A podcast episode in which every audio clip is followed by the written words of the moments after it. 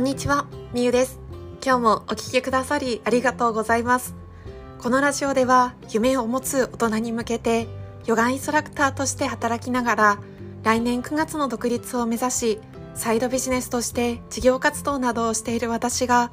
同じく夢や目標を持つ大人に向けて毎日の行動につなげる思考法やあなたに伝えたい言葉をシェアしていますさあ今日のテーマは人生を変えるポッシブルシンキングとは？というお話をしていきます。このお話はポッシブルシンキングっていう言葉あなたはご存知ですか？私は最近まで知らなかったんですけれどもネガティブシンキングとかポジティブシンキングとかそういったものってよくネガティブだよねとかあなたポジティブだよねとかってそういうので出てくるかなって思うんですけれどもじゃあポッシブルシンキングって何だろうという考え方をお話ししていきます。このお話は私が尊敬している事業家さんがいるんですけれどもその方の本に登場してきたお話です。実は人生において成功の秘訣としてポッシブルシンキングっていうものが大事なんだそうです。じゃあポッシブルシンキングとは何なのかというと可能思考だそうです。可能思考って言われてもピンとこないかなって思うのでここから実際に本に出てきた例をお話しさせていただきます。井戸に落とされたロバの話っていうものを知っている方いるでしょうか？もしかしたらご存知の方もいるかもしれませんがここでお話をさせていただきます。昔々ある村に一頭のロバがいた。そのロバは村人のためによく働いたので村人たちから大変可愛がられていたんだ。ところがそのロバも年老いて働くことができなくなったため村人たちはそのロバを古い井戸に落としてしまった。ロバはびっくりして泣き叫ぶ。何日も泣き続け、その泣き声がとってもうるさかったので、村人たちは上から土を落としてロバを埋めてしまおうとするんだ。このままではロバは生き埋めになってしまう。さて、君がロバの立場だったらどうする？ちなみに穴の深さは3メートル以上あって、ロバが自力では脱出できない状況だ。もはやここから脱出するのは無理だと諦め、無駄な抵抗することなく、おとなしく生き埋めになるかもしれないと考えた人。これはネガティブシンキングで、この先にあるのは死のみ。こんなところで死ぬのは嫌だ。なんとか生き延びたい。自分は生き延びることができるはずだ。もしかして泣いてお願いしたら多分村人たちの気が変わって土を落とすのをやめてくれるんじゃないか。そして自分を穴から引き上げてくれるんじゃないかと考えた人。これはポジティブシンキング。確かに村人たちの気が変わったら生き延びられる可能性はある。でも、〇〇してくれたらという条件付き。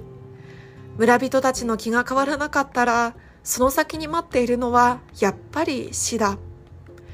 そこでロバが生き延びるためにポッシブルシンキングが必要なわけだけど、これはどうすれば生き延びることができるのか？という手段を頭フル回転で考えると今ロバに求められているのはこの考え方。じゃあ深い穴の下にいて上から土が落とされてくるという状況の中でロバはどうすれば生き延びることができるのか？ちょっと考えてみて。君がロバならどうするだろう？答えは見つかったかな？正解はこうだ。土が落ちてくるたびに体をブルブルさせて体にかかった土を払い落とし、その土を踏み固める。それを何度も繰り返していけば自分は土に埋まることはなく、さらに足元の地面もどんどん高くなっていくので、そのうち穴から飛び出すことができるというわけだよ。これがポッシブルシンキング。答えは一つとは限らない。いろんなアイデアが浮かんでくる。その中の最適なものを選ぶ。というのがロバが穴に落とされたお話です。これは実際に本を私が今読ませていただいたんですけれども、ポッシブルシンキングについてあなたも分かったのではないでしょうか。ただポジティブシンキングだけではロバは生き延びられないんですねもしかしたらこうしてくれるかもしれないとか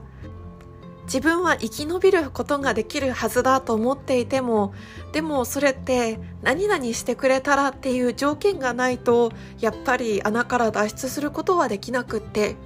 じゃあ今自分が何ができるのかって可能性を考えるのがポッシブルシンキングなんですね。そこでロバが考えたのが土が落ちてくるたびにその土を踏み固めてどんどんそれを繰り返して徐々に足元の地面を高くしていって脱出するという方法です。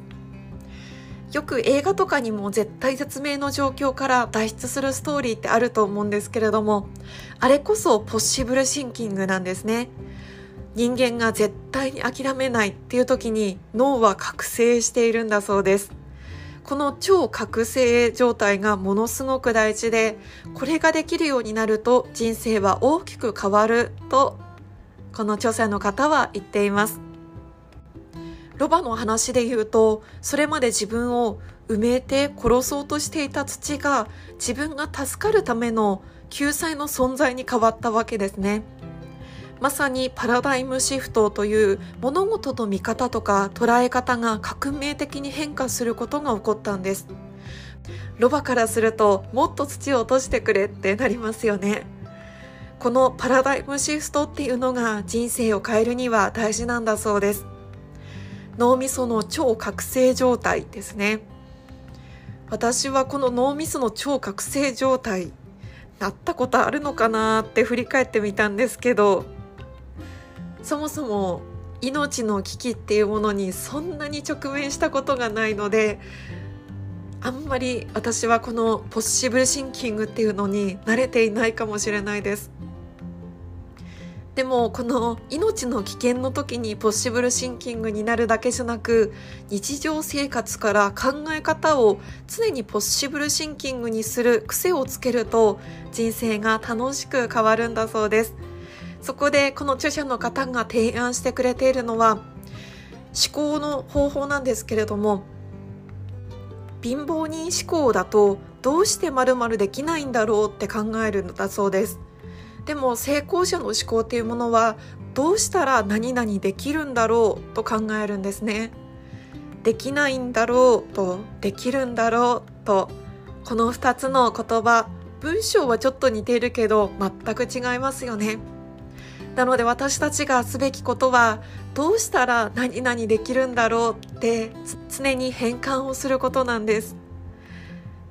自然と考え方のうちでどうして何々できないんだろうって私はよく考えてしまいます。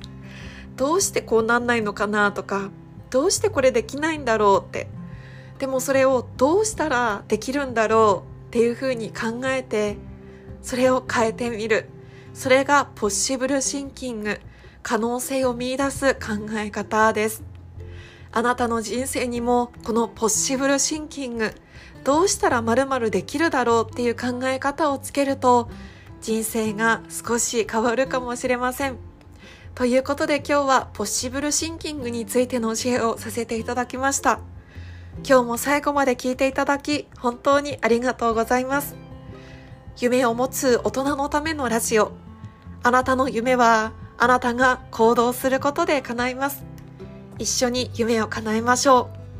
う。それではまた明日。